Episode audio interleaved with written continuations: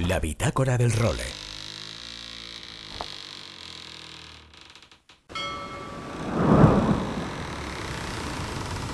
Bienvenidos a bordo del role. Una placentera travesía por los mares del podcast. Zarpamos ya en busca de las mejores historias del mar. A la caña, Nacho Gómez Zarzuela.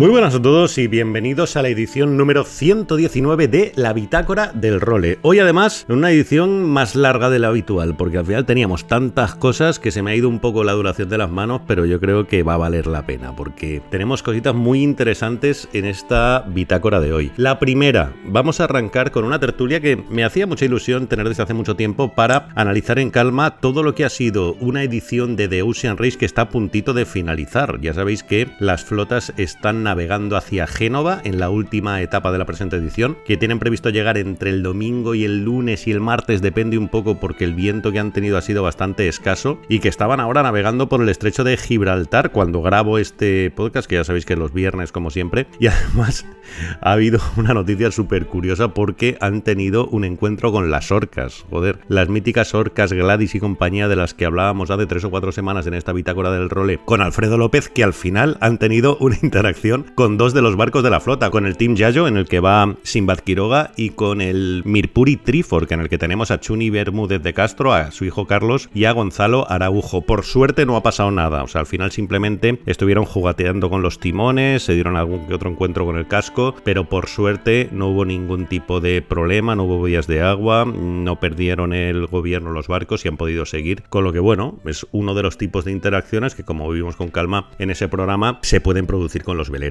Pero bueno, os decía que vamos a tener una tertulia además con dos personajes que para mí son referencia absoluta en lo que a la navegación oceánica se refiere en España. El primero es Pepe Rives. Pepe para mí es probablemente el mejor profesional, el más completo que tenemos en la vela española. Pepe ha dado seis veces la vuelta al mundo en regata, cuatro en The Ocean Race, empezó con el Amer Sports allá por el 2001, y dos en la Barcelona World Race. Y ahora está de capitán de probablemente el barco más espectacular que hay en la vela de regatas hoy en día, que es el Scorpios, que ahora está un poquito parado, pero que cuyo patrón es Fernando Echavarri, otro crack de nuestra vela, y que cuando a Fernando le encargaron el proyecto, vamos, no tuvo la más mínima duda y dijo, capitán del proyecto, Pepe. Y ahí está, desde hace tres o cuatro años, liderando el proyecto. Además, Pepe, joder, yo al final tengo una relación con él excelente, yo creo que es uno de los grandes regalos que me ha dado el tema de dedicarme a la, a la vela profesional, la amistad con él, y es probablemente el tipo del que más he aprendido de cómo funciona la vela de alto nivel. Me enseñó a navegar en Hobbycat hace mil años, ahí en su Benicia natal, nos hemos cruzado el Atlántico juntos, allá en 2013 lo hicimos, y ese viaje además lo hicimos con otro de los protagonistas de esta tertulia, que es Nieti Cuervas Mons. Nieti hoy en día es otro de los profesionales españoles más reputados, haciendo de proa en prácticamente los mejores maxis o barcos de regatas del momento. También tiene cuatro ediciones de The Ocean Race a sus espaldas, dos con Telefónica y dos con Mafre, y creo que también es una referencia valiosísima para tener una opinión autorizada de cómo se está celebrando esta edición de The Ocean Race. Enseguida los escuchamos. Bueno, además cuando escuchéis esto yo estaré ya volando para Génova porque me voy para allá para ver si coincidimos con las llegadas de las flotas y la semana que viene os ofreceremos cumplida cuenta de ello, de cómo está todo por allí, hablaremos con Patán, con Pablo Arrarte porque al fin y al cabo es el patrón del el barco que parece que va a ganar en los 65 en estas tres etapas que han hecho los antiguos monotipos que han participado en las últimas ediciones de The Ocean Race, con lo que bueno, eso la semana que viene os contaré con calma. Bueno, y en el programa de hoy también tenemos sección de North Sail. Soy Luis Martín Martínez que nos trae una iniciativa que han puesto en marcha y que es súper interesante de soporte técnico para todos los clientes de North y también para aquellos que no son aún clientes de North. Porque al final, joder, ya sabéis que el equipo comercial, los expertos de North Sales son algunos uno de los mejores profesionales que tenemos en la vela española, y Luis que ha ideado un programa para poner al servicio de todos los armadores un poco los conocimientos de todos estos expertos, tanto a nivel de optimización de rating, de trimado de palos, evidentemente todo lo relacionado con las velas, con lo que enseguida hablamos con él y nos lo cuenta. Y hoy Luis Faguas en su sección del windsurf que nos va a traer una de las citas que más ilusión le hacen de todo el año, como es la cita de Pozo Izquierdo, la española del circuito internacional de windsurf, con lo que enseguida nos cuenta la última hora. Y más noticias que hemos tenido en la vela durante esta semana. Por ejemplo, en La Ballena Alegre se está celebrando el Mundial de Optimist, además con una organización impecable. Somos conscientes de ello por parte de los amigos de La Ballena Alegre, por lo tanto, aquí le mandamos la enhorabuena, joder, porque nos llega de orgullo que se monten las cosas así en España. Y hoy en día parece que los estadounidenses están saliéndose en esta cita. Ha habido un par de días sin regata, va a acabar mañana, domingo, esta cita del Mundial de Optimist, por lo tanto, la semana que viene hablaremos con calma de ello. Y también nos han traído grandes noticias esta semana Carlos Manera y Fede Norman, que han ganado la Mini Fastnet, con lo que vamos a estar muy atentos sobre todo a lo que a los próximos pasos de Carlos Manera, porque tiene un proyecto para la próxima Mini espectacular. Ya nos puso en la pista, no sé si recordaréis a Juanito del Canino, que lo entrevistábamos el año pasado por esa auténtica locura de travesía en la que se embarcó haciendo la ruta en Hobbycat desde Barcelona prácticamente hasta Andalucía con su su chica y su bebé en una autocaravana siguiéndoles por tierra. Bueno, pues con Juan hemos mantenido el contacto y es el que me puso en la pista sobre el barcazo que se ha construido Carlos Manera para la próxima Mini Transat y los resultados ya están empezando a llegar con esta victoria en la Mini Fastest. Además, también hoy concluye el Nations Trophy de Club Swan. Ya sabéis que estuvimos hace unas semanas con ellos en Simios y este Nations Trophy es otra de las grandes citas de la temporada para ellos. Tenemos además una representación española espectacular en esta regata. Tenemos 35 regatistas y dos barcos, el Nadir y el Pez de Abril. Los españoles que están integrados en la flota os lo cuento uno por uno para que veáis un poco la calidad que tenemos ahí. Están Víctor Mariño y Alberto Viejo en el Cuor de 36, Manu Boiler en el Cuor de Leone 50, Juan López y Pedro Más en el Olimp 50, Pablo Arrarte, Javi de la Plaza, Andrés Balmaseda, Fran Palacio, Jesús Ross y Puro Carlos Gómez en el Chai Vision 50 y luego toda la tripulación del Nadir y del Pez de Abril, que os la voy a contar, hombre, porque siempre está bien recordar los nombres de todos los que nos representan por ahí fuera. En el Nadir están Juanma Barrio Nuevo, Manuel Barrio Nuevo, Raúl Benito, Gonzalo Gallo, Héctor González, Alfredo González, Diego Guigú, John Larrazábal, Federico Morales, José Ramón Pico, Raico Y el armador Pedro Baquer. Y en el Pez de Abril que están Marcos Aliaga, Simón Cardona, Julia Delom, Jesús Franco, Oliver Góngora, Ramón Illán, Elvira Llabrés, Fernando Lorenzana, José María Meseguer, que es el patrón y armador, Hugo Rocha, Carlos Sabatel y Silvia Sebastián, con lo que la semana que viene os contaremos resultados. Y en Aguas de Palma empezó este jueves la Super Yachts, que es una de las competiciones de barco grande más atractivas que hay y que tiene para mí como guinda dos de los mejores barcos de la historia, dos clases J, el Esbea y el Belseda, con lo que también os contaremos resultados la semana que viene. Y en Aguas de Santander, la regata Su Alteza Real Don Felipe de Borbón Cantabria Infinita, que ha cerrado la Semana Internacional de Vela Ciudad de Santander, en la que ha ganado en esta última regata el Yamamay en IRC 1-2 de Javier Gallo y el Ízaro II de Maya Cristóbal en IRC 3. Como siempre, espectacular este mes prácticamente de regatas en Santander, a la que nos tenemos que escapar un año sí o sí. Apuntado queda. Y por último, en la Copa América, que ha aterrizado el segundo de los sindicatos en aguas de Barcelona. Ya estaba el Alingui Red Bull y ahora ha aterrizado el American Magic, ya sabéis, el representante del New York Jazz Club, con lo que, bueno, poquito a poco se va calentando el ambiente ahí en aguas de Barcelona. Y os invito, como siempre, a poneros en contacto con nosotros a través de las dos vías que tenemos establecidas. Uno, el correo electrónico, ya sabéis, nachogomez.elrole.com, mandarnos lo que queráis, dudas, sugerencias, críticas, abrazos, que estaremos encantados de recibirlos. Y otro es el WhatsApp, número 613-070727. Repito, 613-070727 para que nos mandéis lo que os dé la gana. Y con todos estos contenidos arrancamos ya la edición número 119 de la Bitácora del Role. La Bitácora del Role.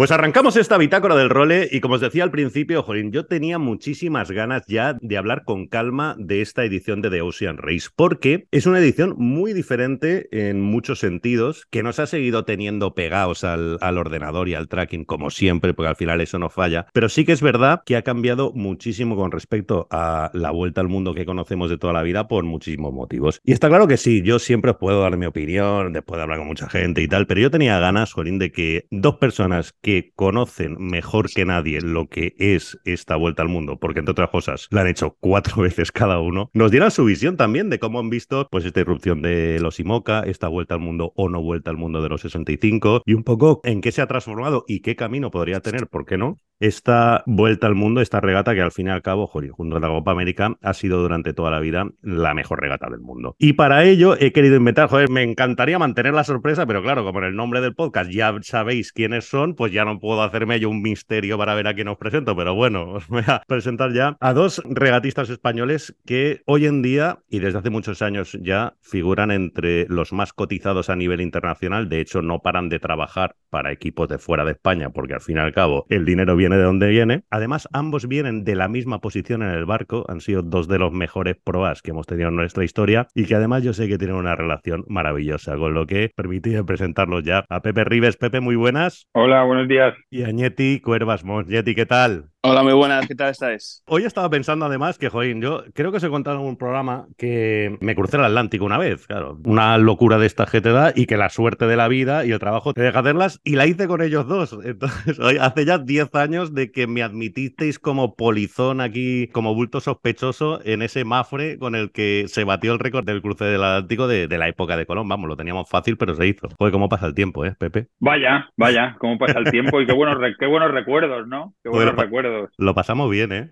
Lo pasamos muy bien, lo pasamos muy bien.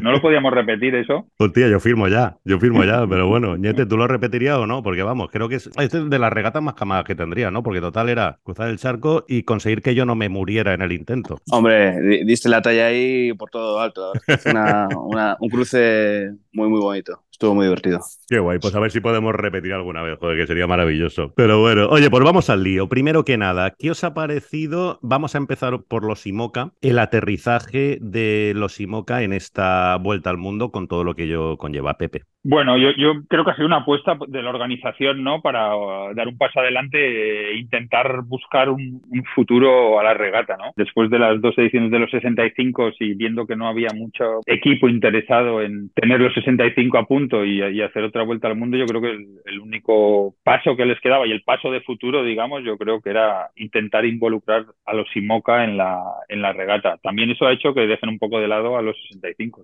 Yeah. Pero yo creo que viendo la, la, situación actual económica, que no hay grandes sponsors, que no hay grandes... A la Ocean Race le queda que se le apunten la próxima vez 10 IMOCAs, porque si no, ya los, los 65 yo no sé si van a dar más de sí, otra edición.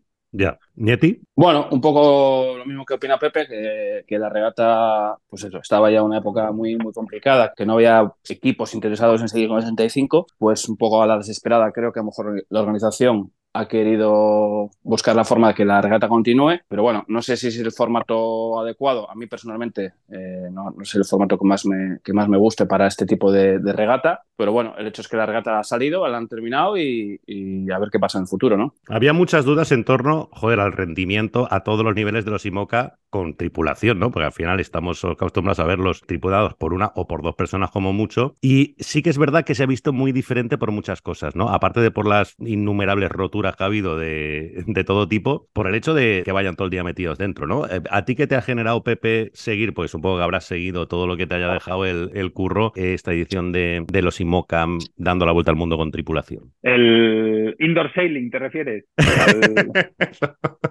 el indoor sailing, sí que en vez de llevar crema llevan licras como en la bicicleta. Eh, bueno, ha sido un, bastante curioso. Eh, es bastante curioso y es bastante porque al final conoces a mucha gente que hay en esos barcos sí. y al final sabes el nivel que hay dentro de esa gente, dentro de esos cinco barcos, porque tanto Ñeti como yo hemos navegado con varios de los que están ahí y sabes el nivel real y sabes el nivel que había antes. Entonces, el foiling es, vamos, es una cosa que viene no sabemos a qué nivel va a venir ni qué, ni qué no va a venir. Sabemos que los costes se disparan. O sea, sí. Si alguien no quería hacer antes un Volvo 65, Ahora a ver si se hace un IMOCA. Entonces, por eso la única forma de que la Volvo, de la Volvo o la Ocean Race continúe es que le vengan los 30 IMOCAs que ya hay hechos. Porque es difícilmente que, alguien se vaya a hacer un barco para la Ocean Race como ha hecho este año el Event Tower, que yo creo que es el equipo más profesional de ahí, ¿no? Pero bueno, yo, yo lo veo diferente. Yo no sé exactamente si podría, sería capaz de estar 20 días ahí metido en una cabina, es, eh, tendría que estar la mayoría del tiempo mirando para afuera o con la cara por fuera, porque es lo que he estado acostumbrado a hacer toda mi vida, ¿no? Mirar al mar, no mirar una cámara. Cuando los ves allí dentro, ves a la gente que está allí mirando una cámara y mirando, ¿sabes? Los, es un poco diferente porque sabemos las restricciones que tiene el IMOCA con el mástil, ¿no? Que el mástil de clase está diseñado para un barco de hace 10 años. Entonces, con la palanca que le dan los foils nuevos, sabemos que el mástil no aguanta, no aguanta esa palanca. Por eso tienen que ir tan concentrados en los sensores y en las alarmas. Porque si te pasas de escota en una situación mala, rompes el mástil. Pero eso es matemático, no es a lo mejor sí o a lo mejor no. el mástil no aguanta la palanca que hace el foil. Es una forma de, navegar que debe ser bastante complicada. Yo la verdad que no he probado ningún barco de esos cabinados ni con esos foils tan potentes y encima con la restricción del mástil que si te pasas lo rompes. Por eso estamos viendo tantos mástiles rotos en, en IMOCA. Ya vimos en la Vendée y ahora hemos visto en esta regata de 5-2. O sea que a mí personalmente lo, lo, comparado con lo que hicimos nosotros no tiene nada que ver. Yo creo que es otro deporte. Es como el foiling de la Copa América. Para mí no es navegar, es otro deporte. Entonces, para mí es otro deporte. Ya. Oye, ¿y esto del mástil que decías, cómo se arregla? ¿Cambiando la clase? ¿Para que puedan adecuar el diseño del mástil a la palanca que hacen los foils? O... Claro, claro. El mástil de clase tendrían que actualizarlo a la palanca que hacen los foils después de la Vendée, eh, lo que fueron fue capar la manga máxima de los foils para justamente reducir la palanca, porque cada vez hacían más grandes, más grandes, más grandes, porque el que volaba antes puede coger una, ventaja respecto al que vuela más tarde. Entonces, eh, después de la Vendée, como al final la IMOCA es una clase de propietarios, son ellos los que deciden. Entonces decidieron entre todos poner un máximo de manga a los foils, que eso hacía que por lo menos no puedan tener más palanca, pero bueno, tendrían que actualizar el mástil a los foils, que yo supongo que pasará después de la siguiente vende, lo tendrán que hacer porque ya todos los barcos van con foils. Todos los barcos se están modificando con una prueba nueva ancha y con foils los que quedaban. Entonces, lo siguiente que van a tener que hacer es actualizar el diseño del mástil. Ya. Y, tú te ves navegando en un IMOCA con eso, un poco lo decía Pepe, ¿no? 20 días metido dentro de una cabina. Además que tú estás siempre acostumbrado a ir en la proa, reventando con todo, ¿no? Estar ahí dentro sería como un cambio de chip muy grande. Bueno, es un poco, yo creo, lo que ya hablamos en Alicante en su día, no sé si te acordarás, y, un poco la, pues, la, línea con Pepe, ¿no? Creo que el formato es totalmente diferente a lo que estamos acostumbrados, tanto Pepe como yo. Y bueno, yo la verdad es que he seguido bastante la regata, pues porque, porque lo llevamos en la sangre y es una regata que siempre seguiré. Y pues me da un poco de pena ver un poco las imágenes. Creo que para, por ejemplo, para los OVR ha sido una regata súper complicada porque no, no tenían nada que grabar o nada que fotografiar. Y ves la regata y ves a la gente sentada en, dentro del barco sin hacer nada, o incluso muchas fotos ves a la gente con el móvil, porque tiene acceso a internet abierto como tenemos tú y yo en casa. Eh, entonces, bueno, no es eh, el espíritu de la regata como yo lo he vivido, es algo diferente. ¿Que es mejor? Pues supongo que sea un poco para gustos. A mí personalmente no me gusta y, no sé si puede, sería capaz. Pepe tiene mucha más experiencia que yo ni Moca. Él ha hecho, no sé, dos Barcelonas, creo. Yo hice solo hace muchos años la Vuelta a Europa y era un concepto diferente. Se conducía, no conducía el piloto automático, había una pequeña cabina que te protegía para las olas, pero era un barco sin foils. Entonces, bueno, por ejemplo, no sé si os acordáis, al principio de cuando salió la idea de Simocas, la idea original era que, fuera un barco que hubiese que conducir, no que lo llevase un piloto automático, y que hubiese cinco tripulantes y que influyese más el factor humano en vez de que el hecho de que sea un barco que está dirigido por, un ordenador al final, porque lo que, lo que hacen los tripulantes es trimar el piloto automático y, como dice Pepe, pues seguir un poco las alarmas para no partir el mástil, ¿no? Entonces, bueno, no es lo que a mí me gusta. Claro, además de que al final, creo que lo decíais antes, un poco el futuro al que parece que vamos en la siguiente edición es que haya IMOCAS todo lo que pueda ser. Entonces, claro, cambia mucho el concepto. No sé yo si vosotros veis viable volver a unos tiempos en los que se haga un barco para la Volvo o el hostiazo este que nos ha pegado la pandemia, que al final ha acabado con los IMOCA aterrizando en The Ocean Race, ya tiene pocos visos de cambiar al menos en los próximos años, Pepe. Yo, yo no veo que vayan a cambiar. Yo creo que la Ocean Race quiere beneficiarse de que hay 35 barcos construidos de una clase y es eh, ver cuáles puede pescar dentro de esa clase. Si esta es la primera edición, ha pescado 5 y la siguiente. Claro, esto va, a depender 100% de las relaciones entre Ocean Race y la IMOCA, porque los franceses no van a sacrificar ninguna de sus regatas para venir aquí, o muy pocos van a sacrificar regatas francesas para venir aquí. Además, que sabemos que los equipos de IMOCA navegan muy poco, no es lo que era un, un equipo antes de la Volvo los equipos de IMOCA, sabes que tienen unos, quitando de cinco tíos de los 30 que hay, los demás no van a ganar, tienen presupuestos muy reducidos. O intentan tener presupuestos reducidos. Y la forma de tener el presupuesto reducido es tener el barco dentro de la nave, eh, no tener el barco navegando. entonces, yo creo que va a depender de, digamos, los movimientos políticos que haga Ocean Race dentro de la IMOCA para poder tener como un break de regatas francesas y después que ellos tienen que intentar, como antes hacían muchos equipos, potenciar que les lleguen equipos, sponsorizándoles un poco con sus propios sponsors. Si no, yo lo veo complicado. Y eso la que a nosotros nos afecta para ponernos la camiseta, para poder ver a un equipo en el que puede estar tu Pepe, Ñetti, Patán, Xavi, etcétera, nos lleva a que o hacemos un Imo Cañetti o de momento nos tenemos que olvidar de Ocean Race. Lo veo complicado, a ver. Eh, si cuadraran los astros y, hubiese algún patrocinador español que quisiera entrar y, o hubiese un equipo español, pues hombre, no sé, habría que planteárselo y, y de lo que dará una vuelta al mundo, pues al final yo creo que a todos nos tiraría, ¿no? Pero lo veo complicado. Es una regata que creo que sí que va a ser interesante para más Mocas en el futuro, porque ha sido, la prueba es que ha sido un banco de pruebas perfecto para la Vendeglof, que es lo que realmente quieren ellos, es probar los barcos para la Vendeglof. Entonces, lo que han aprendido tanto Olfin como Malicia o como Bioterm el resto de equipos le va a costar muchísimas eh, horas de navegar para poder llegar a tener el nivel que tienen estos ahora. Entonces yo creo que para el futuro sí que les puede interesar hacer la, la Volvo Sun Race siempre que sea para entrenar para la vender. Entonces, bueno, lo veo complicado. No sé, no sé cómo, no sé qué va a pasar. Ya, ya. Oye, ¿visteis el, bueno, supongo que habréis visto, no sé si en directo luego, la embestida del Guyota al Eleven Tower en la salida? Pepe, ¿cómo la viste? ¿Qué le pasó al hombre este? Eh, bueno, pues yo creo que se, no sé, estaba totalmente perdido. La verdad que no entiendo que una flota de cinco barcos, viendo que el primero iba en ley line, que se habían pasado ley line, que esperaba que el otro no hubiese virado, no había nadie mirando. Yo creo que es un poco el nivel, un poco amateur que ves en la flota, ¿sabes? Que hay uno o dos tripulantes buenos, cogen uno o dos del equipo de tierra y después eh, el skipper, ¿sabes? Entonces, eh, que un babor estribor te puede pasar en cualquier lado, que le pasan un TP, porque cuando le sueltan las cotas se hace un nudito y se pegan. Sí. Pero vamos, con cinco barcos y tan, ¿sabes? No, no, no veo la razón que, había para no... Yo creo que fue un error muy gordo del tío. No, no, no estar pensando, no sabía ni, ni, dónde estaba en el campo regata ni dónde estaba el Eleven Hour. Ya. ¿Y vosotros queréis, Yeti, qué tipo de si estuvieras en la, en la, piel del jurado, que además el presidente es un español, Andrés Pérez, a quien conocemos todos bien, Jolín, le mandamos un abrazo desde aquí porque somos presidente del Role también. Nieti, ¿tú qué harías? Pues mira, justamente hice ahora la hieralia que venía Marcel, que es el abogado de, o que va a representar a Eleven Hour en, la protesta. Ah. Y es una situación, situación muy, muy jodida porque Sí, o sea, yo quiero pensar o espero que le dé una reparación a Eleven Hour, porque creo que es el que se merece ganar la, la regata. Pero dicho eso, no sé, te pongo un ejemplo. Imagínate, tú vas a los Juegos Olímpicos, haces dos primeros o tres primeros, que son 20 pruebas en los Juegos Olímpicos, y en la, cuarta te viene un abor y te hunde el barco.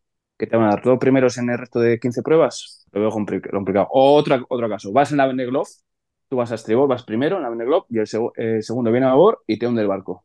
¿Vas a ganar tú la Vendeglof? Entonces, no sé, es, es, una situación muy complicada porque cuando se, estamos en vela oceánica hay muchísimos factores que tú no puedes controlar una ballena, un contenedor, un pesquero que va sin luces, un mercante que no, te respeta. Entonces, claro, ¿dónde está el límite? Eh, y de hecho, eh, Marcel decía que lo que pasa ahora va a sentar jurisprudencia, porque nunca ha pasado una situación así. Y luego ha habido una cagada bastante gorda por parte de, la organización, y es que la última etapa no está permitido suspender regata. Si tú en la etapa 3 rompes la mayor, haces suspender regata, paras, reparas el barco y te puedes volver a unir a la etapa. Pero en esta etapa, que de hecho es una cosa que sé que los equipos protestaron, porque eso está pensado para etapas a lo mejor de 150 millas, 200 millas, que son normalmente como son las etapas últimas, para que un equipo no pare, tarde 30 días en reparar y quiera seguir terminando. Pero claro, eso es una etapa de 2.200 millas, que es muy, muy factible que un barco tenga que suspender regata. Y la organización no lo, no lo quitó y ahora se están cagando en, todo porque diciendo, hostia, porque si tú imagínate que Eleven Hour hubiese seguido la regata, termina cuarto, es mucho más fácil para todos, para el público entenderlo, para el jurado ver la forma de cómo arreglarlo, que Eleven Hours gane la regata. Pero ahora es que es matemáticamente, si lo dejas como está, no gana Eleven Hour, pase lo que pase. Entonces, es una situación muy, muy, muy, muy complicada. No sé lo que haría Steve verdad. No, no lo sé. ¿Tú cómo lo ves, Pepe? Pues yo creo que, que está mucho más informado que estoy yo. Pero vamos, yo como regatista y como espectador creo que deberían darle la regata de Eleven Hour, sin ninguna duda. No sé de reglas ni de abogados ni de nada. Pero es lo que hay. O sea, la última virada de la regata costera a estribor, gritando a estribor, un tío te pega un hostiazo y te descalifica de la regata, de la última etapa que vas primero, que has hecho una remontada eh, de puta madre, que tienes que llegar dos posiciones por detrás del otro, que lo tienen hecho con la flota que hay. Eh, vamos, obviar que ese hombre no iba a ganar la Volvo sí, sí, sí, Ahí yo... Ese equipo no iba a ganar la Volvo, ese equipo iba a ganar la Volvo si no le pegan el golpe. Pero yo admiro la sangre fría de Charlie, de Saifa y de todos los que estaban ahí, porque yo es que salto con la maneta a abordarlo. Que encima le habían dejado el palo de, ¿no? El que llevaban era el que le había dejado el inventado, pues los del Gullot. Eso no lo sé, no, sé. Es, eh, es complicado mantener la calma en un momento así también, ¿eh? Pero bueno, es una regata que Pepe y yo lo hemos vivido en nuestras propias carnes, hasta el final, hasta que no cruces la puta línea, no, no sabes si ganas. Y, por ejemplo, en 2011-2012, por romper dos putos timones, no ganan una vuelta al mundo. O Eleven Hours se chocó con... No, perdona, el Vesta se chocó contra un pesquero que iba en Hong Kong sin luces y tal, y le dijeron, solo majete, te jodes. Es, es, es, muy complicado. Yo quiero que le den el redress, porque somos amigos de Sci-Fi, los dos, y creo que es el mejor equipo y el más profesional, y se merece ganar pero es una putada de la hostia. No, no me gustaría estar en la piel del jurado.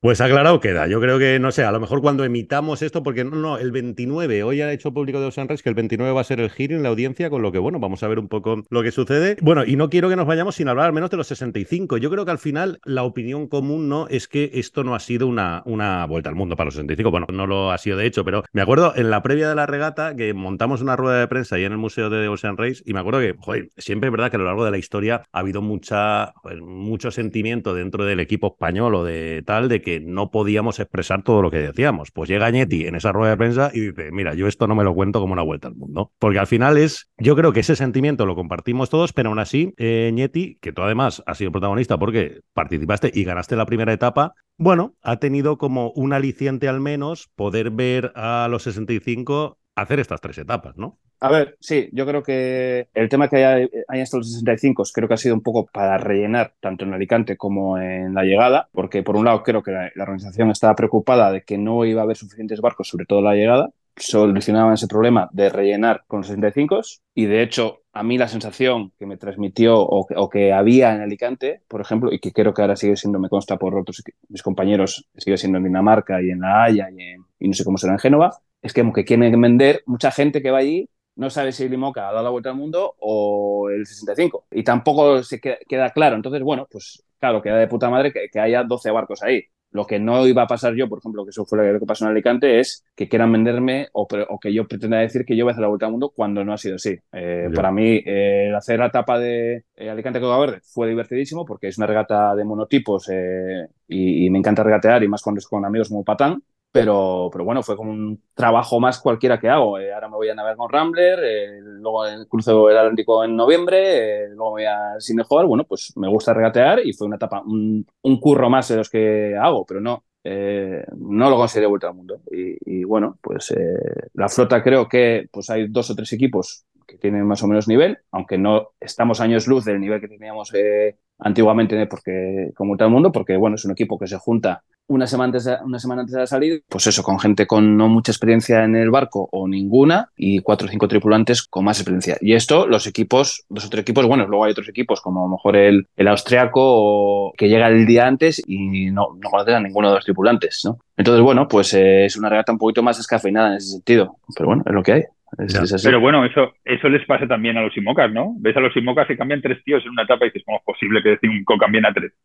Sí, cierto es. ¿No? En, un equipo que estás entrenando para Volvo, de una etapa para otra, si éramos 10, no cambiara siete. El barco, o sea, era imposible que tú ganaras la siguiente etapa si cambiaras siete tíos. Imposible. Pero es que ese, ese es el concepto del IMOCA ahora, es totalmente diferente. Ese, y creo que es eso, que es que a lo mejor Pepe y yo nos fuimos a Imoca y somos incapaces de navegar, porque ahora van sentados delante del ordenador trimando el piloto automático. Ese es el, el, curro más complicado. Para mí, la vuelta al mundo siempre ha sido la referencia de los mejores cañas, los mejores streamers y los mejores proas. Y siempre he querido hacer la vuelta al mundo, pues yo empecé, o sea, empecé a navegar y Pepe era el pro a referencia que es, le veías ahí en el Movistar o en el Armor Sports y decía, hostia, yo quiero hacer la prueba así, ¿no? Y tú ahora me dices, vale, dime un prueba de los que hay ahora en la, en la vuelta al mundo. Pues no te sabré decir uno. O dime un caña, o yo que sé, un barco como Canche. Quiero un caña, el mejor caña de los que han hecho la vuelta al mundo. Dime tú uno. No, no se me ocurre. Yeah. Porque el formato es diferente. Que no quiero decir que sea mejor o peor. Simplemente digo que es totalmente diferente a lo que estamos acostumbrados. Y, y, bueno, pues para nuestra profesión creo que es hasta beneficioso porque no, no viene gente detrás. No, tú ahora me preguntas por un proa bueno con experiencia de 25 años, 30 años, y hombre, hay muchos chavales que están empezando, pero no, no tienen la suerte que tuve yo en mi momento de, de pasar 150 días en el mar haciendo peelings, haciendo cagadas, liándola, cruzando drizas, porque al final, en barcos grandes, imagínate, un barco como media carpet, eh, nosotros hacemos, al cabo de toda la temporada, navegamos 35-40 días y en esos 35-40 días hacemos 30 peelings, 40 peelings, que son los que tú haces eso en una semana de la vuelta al mundo. Entonces, al final de la vuelta al mundo, 150 días, pues multiplica. Eh, a lo mejor hacemos mil peelings. Madre mía. Claro, es, es, que, es que es así. Entonces, no, no quiere decir que seamos eh, de otro planeta mucho mejor, simplemente que, que, lo hacemos tantas veces que, que, pues, que nos sale bien al yeah. final. Y entonces tienes esa ventaja respecto a gente que no navega tanto, ¿no? Es un poco como lo veo yo. Pepe, ¿tú cómo has visto los 65 toros que los ha rodeado? Bueno, pues lo que está claro es que no es la vuelta al mundo, ¿no? Para la vuelta al mundo hay que rodear los tres cabos. O sea, eso, la vuelta al mundo no es, pero que es una regata de monotipos que es súper interesante y que la verdad que la inshore siempre ha sido mucho mejor la de los 65 que la de los IMOCA, por ejemplo, porque son barcos que están más preparados para ambas cosas. Pero vamos, Ñeti sabe más de, de las interioridades, pero es que se ve, en, tú ves la lista de tripulaciones eh, que yo miro mucho siempre la lista de tripulaciones, también lo miro en la Copa América, también lo miro en todos los sitios que voy.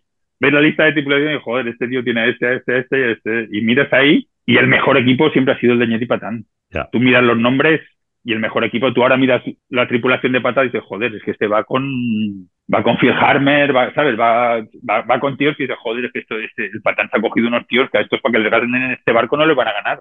Yeah. Y efectivamente, eso es lo que pasa, el nivel está ahí. De hecho, van a ganarle a los IMOCA, o sea, el Win Whisper va a ganar la etapa por delante de los IMOCA. Bueno, es que es, es, es, sabemos que por menos de 10 nudos, el 65 siempre ganará a, a un IMOCA, ¿no? Esto vino de una discusión de ya, yo me acuerdo en la vuelta al mundo que se hablaba de cuando el cambio de clase a los 65, porque cuando hubo el cambio de clase a los 65, hubo cambio de regla en el IMOCA, ¿no? Entonces era el tiempo que yo estaba, empe empezábamos el proyecto de Estrella Damm.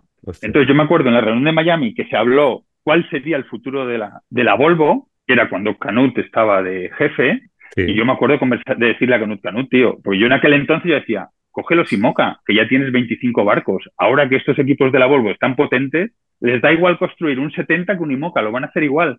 Y además te van a venir 4 o 5 gabachos y van a tener 10 o 12 barcos. Pero en aquel momento el pensamiento de la regata fue, nosotros somos la Volvo Ocean Race y nosotros tenemos que tener nuestro monotipo. Yo me acuerdo perfectamente de eso en las reuniones. Entonces, cuando empezaron con el 65, de repente lo presentaron, presentaron las polares y corría menos que el Estrella Damm. Y yo dije, hostia, pero si este barco corre menos ya que el, que el Limoca que tiene cuatro años, que era el que habíamos cogido nosotros. Sí. Y, a, y, a, raíz de ahí le alargaron medio metro la quilla del 65 para poder sí. hacerlo más rápido que el IMOCA. En aquel tiempo para decir, no, somos los más rápidos del el barco oceánico más rápido que hay compitiendo. Sí. ¿Sabes? Eh, esa decisión se ha hecho en un periodo de crisis en vez de un periodo de bonanza porque en aquel momento se pensó que la Volvo éramos como nosotros somos la marca buena de aquí y queremos nuestro monotipo y al final pensamos que les vamos a ganar a estos tíos y ha, ha sido al revés. Hoy en día hay 35 IMOCAs y hay construidos Volvos para la Volvo 1, más los 565 que hay o los 6 en la regata. Pues sí. Mark Turner, ¿no? Planteó algo así antes de irse, que al final no salió, ¿no? Ñeti, ¿te acuerdas cuando en la Sí, pasada... el, el, Super 60 ese. Sí, hubiese sido una, una, buena solución. De hecho, hubo un momento que se planteó o parecía que podía haber habido un equipo español y el concepto del barco, porque era cuando era IMOCA un 60 pies, pero había que conducirlo y muchas ideas se basaron en del IMOCA que queremos hacer nosotros, lo que bueno, nosotros no, que quería hacer el equipo español, era basado en ese, en ese concepto, ¿no? De, pues eso, una ruedita pequeñita y conducir imagino tapado, pero bueno, pues era un concepto parecido. Hubiese estado bien, la verdad. Yo creo que viéndolo ahora, posteriores, pues hubiese sido una buena solución. El concepto del IMOCA funciona en Francia porque en Francia es Francia y Francia es funciona el Mini, funciona el Figaro, funciona el IMOCA porque es un país que está educado diferente al resto del mundo. Y yo creo que como ellos son los héroes de, de, Francia, los navegantes buenos, van a seguir siéndolo, pero todo esto viene porque empezó con Tabarly, que era un militar que era el héroe de Francia navegante y a raíz de ahí ha construido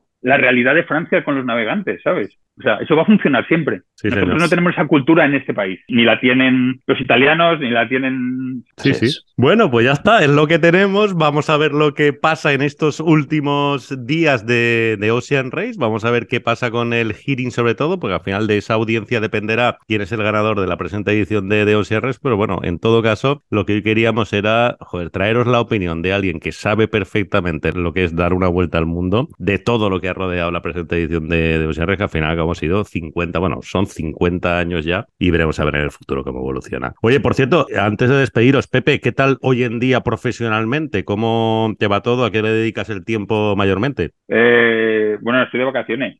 Soy uno de los moros de Benissa. Ya has visto, ya, ya, visto que lo sabía, pero no te lo he preguntado. Digo, a ver si vas a querer dar otra versión, pero no. Porque eso para vosotros... de Benissa. Que tú puedas ir a los moros de Benissa de vacaciones, vamos, eso sí que es histórico, ¿eh? Joder, Hace años, eso es histórico, ya te digo yo que es histórico. Igual hace 15 años que no voy. ¿De qué vas? ¿De, moro o de cristiano, Pepe? ¿De qué vas? Yo soy cristiano, tío. Yo siempre era de la fila Yaura Ors, que se llama. Eh, pero ahora no soy moro, ¿eh? voy solo a nada, a ver a la familia y a ver a los amigos y a disfrutar una semanita allí de fiesta y del pueblo y ya está. Qué bueno. Y nada, no, aquí seguimos gestionando el, el, barco grande para el que trabajo, está aquí en Barcelona, en la Marina, y tenemos el otro, el barco volador, que lo tenemos por ahí haciendo entreno. Y el próximo entreno es todo el mes de agosto y mitad de septiembre. O sea que por eso tengo vacaciones ahora, porque en agosto voy a, voy a estar trabajando. Muy bien, coño, muy bien. ¿Y tú, Ñeti, vienes de hacer la Gueraglia? ¿Cuál es tu próxima? Pues eh, justo el lunes ya marcho para La Rochelle, que tenemos una regata con, eh, bueno, con el Rambler, que ahora se llama eh, Lucky, y hacemos un par de regatillas por ahí, luego hacemos Fastnet y luego ya Australia con Comente. Muy bien, Así que sí, bastante, bastante leo, la verdad. Ninguna queja. qué bien, qué bien, coño. Pues nada, un millón de gracias a los dos por haber compartido este ratito nosotros. Joder, que creo que mm, me apetecía muchísimo, ¿no? De verdad, hablar con un poquito más de calma de, lo, de todo lo que se está vuelto al mundo. Sobre todo de vuestra mano, que sabéis perfectamente lo que es por haberla sufrido. Y nada, seguimos en, en contacto y vamos a seguir en este rol, hombre, contando todas las locuras de la geometais, evidentemente. Muchas gracias, Pepe. Venga, Nacho, muchas gracias y un saludo a todos. Y muchas gracias, Yanti. Venga, chavales, un abrazo fuerte y a ver si nos vemos pronto. A ver si es verdad. Seguimos. La bitácora del role. Bueno, y como os decía en la introducción, esta también es una bitácora especial porque volvemos a tener sección de North Sales. Ya sabéis que desde el principio de este 2023 estamos llevando a cabo una serie de contenidos con la mejor velería del mundo. Y después de haber recorrido Palma con el Princesa Sofía, de habernos movido, bueno, por multitud de sitios con ellos, hoy volvemos un poco a la casa madre con su responsable, con don Luis Martínez Doreste, para traeros otra noticia que están empezando a gestar y que tiene muy buena pinta. Luis, muy buena, ¿cómo estás? ¿Qué tal, Nacho? Muy bien, muy bien. Encantado de estar aquí hablando contigo nuevamente. Muy bien. Oye, además, hoy vamos a contarles una iniciativa que estáis arrancando en North Sales y que tiene muy buena pinta y que además estamos en unas fechas que a mucha gente seguro que le puede interesar, como es un programa de asistencia, de apoyo a la gente al final que usa vuestras velas y que estáis ya, bueno, poniendo en marcha, creo, además con una sensación muy buena. Sí, es un programa de soporte técnico, sobre todo. Lo que intentamos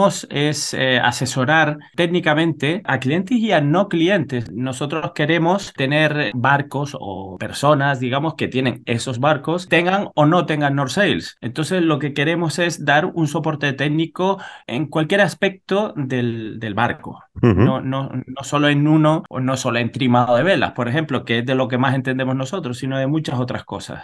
Oye, ¿y cómo surge esta idea? Un poco de dónde os viene esta inquietud, porque en principio, Jolín, pensando yo si tuviera un barco, y más, si también va dirigido a clientes que no son de Nord, ¿no? Un poco, ¿qué es lo que os animó a, llevarlo adelante? Yo, esto es una idea que tengo desde hace mucho tiempo. Lo que pasa es que no es tan fácil de implementar y además hace falta mucha experiencia técnica por parte de todos nosotros para llevarlo a cabo. Entonces, esto se ha ido posponiendo y ahora yo creo que he visto ya la, la ventana de oportunidad abierta para poder realizarlo. Y aparte de que tenemos un equipo de profesionales muy bueno, muy capaz de hacer esto, porque no, soy, no estoy yo solo. Estamos, esto es un trabajo de equipo, del equipo de North Sales, no solo de Luis Martínez, sino de Jorge Martínez, de Ángel Medina, de Nacho Braqué, de Hugo Rocha, Mar Patiño. Son una serie de profesionales que cada uno de nosotros nos podemos alimentar del, del otro y al final lo que nos hace fuerte es la unión de todos nosotros, no solo de cada uno en particular.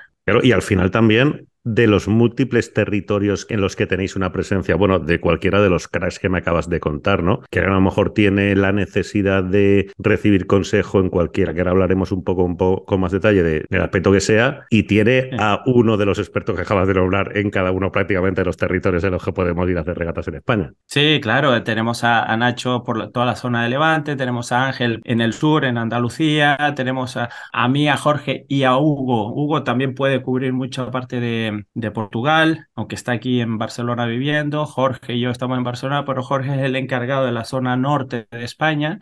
Y con esto tenemos bastante cubierto todo el territorio. Y bueno, lo que también no solo es la presencia física, sino también eh, la disponibilidad telefónica o a través de una entrevista como esta, por ejemplo, se puede organizar una, un Zoom, un Google Meet o lo que sea con el cliente o, potencial cliente o llámale como quieras para eh, abordar todas las cuestiones técnicas que precisen. Ya si quieres hablamos más en detalle de qué consiste todo esto.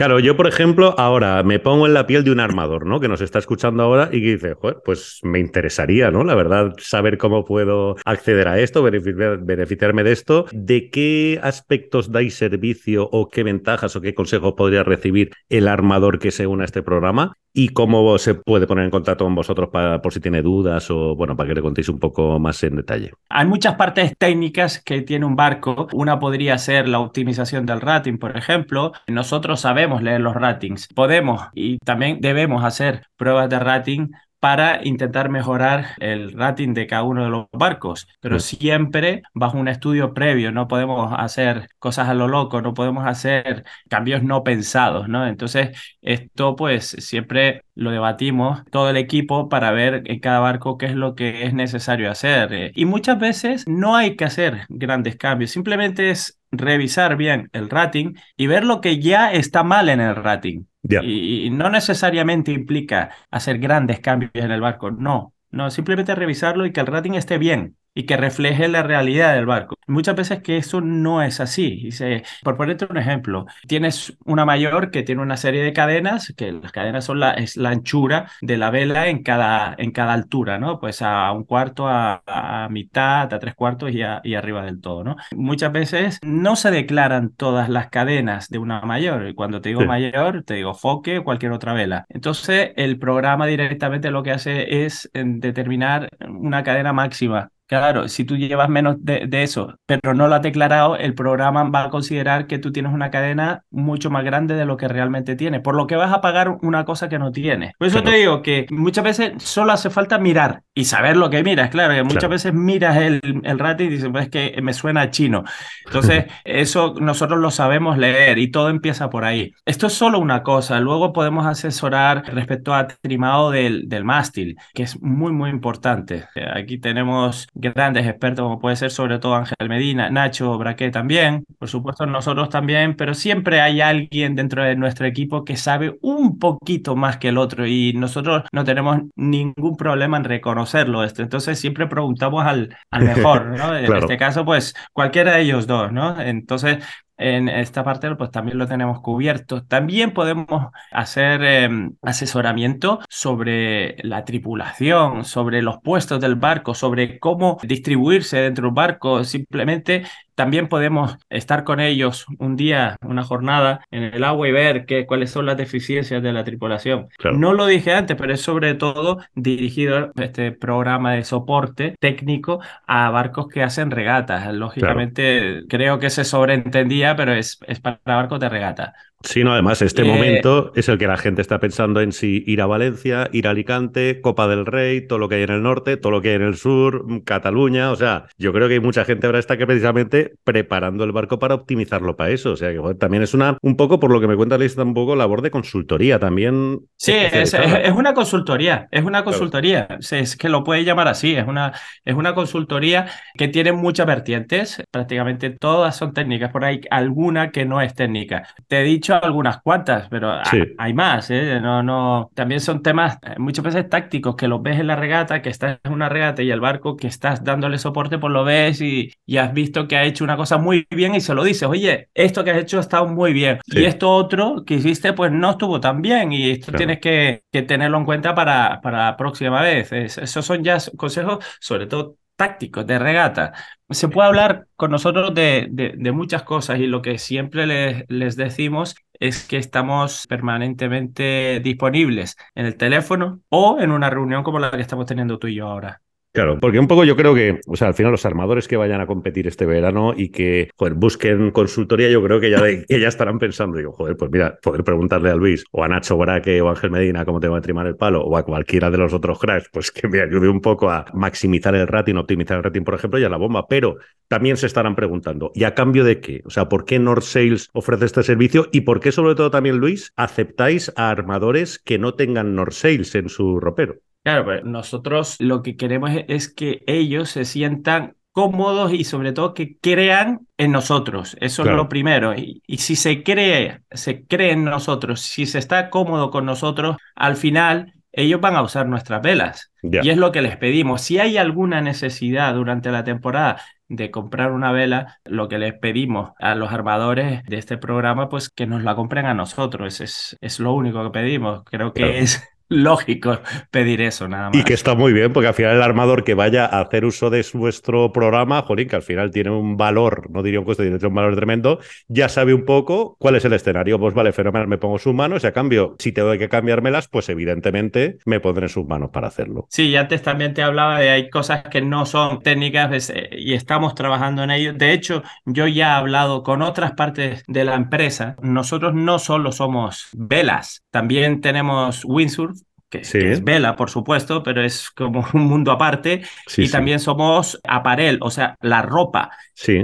Yo he hablado tanto con el mundo windsurf como el mundo ropa y he llegado a un acuerdo con los dos para que los miembros de este programa pues, puedan disfrutar. Oye, que te quieres comprar un neopreno Mystic, que es North esto, o te quieres comprar una vela de windsurf o un palo de windsurf o un arnés de windsurf o una licra de Mystic. Sí. Pues eh, vas a tener un descuento por estar en este programa. O te vas a comprar una ropa en Apparel, en North Sales Collection o en, en North Sales Performance, que es la ropa de regatas, pues también vas a tener un descuento por pertenecer a este programa. Qué bueno, qué bueno. Pues nada, ya sabéis, ¿eh? si alguien tiene dudas sobre cómo acudir, ya sabéis, en la página web de North Sales, ahí encontraréis la lista de todos los comerciales y los expertos de, no sé si cada una de las especialidades de las zonas. Os ponéis en contacto con quien os apetezca y os acabarán de explicar este asunto. Pero bueno, ya está. Los que ya tenéis North Sales, pues mira, eh, una ventaja añadida. Y los que no, podéis entrar a formar parte de él solo con el compromiso de cuando haya que renovar, pues dar el salto a North. Y Nacho, perdona que, per- perdona Nacho, que antes me preguntaste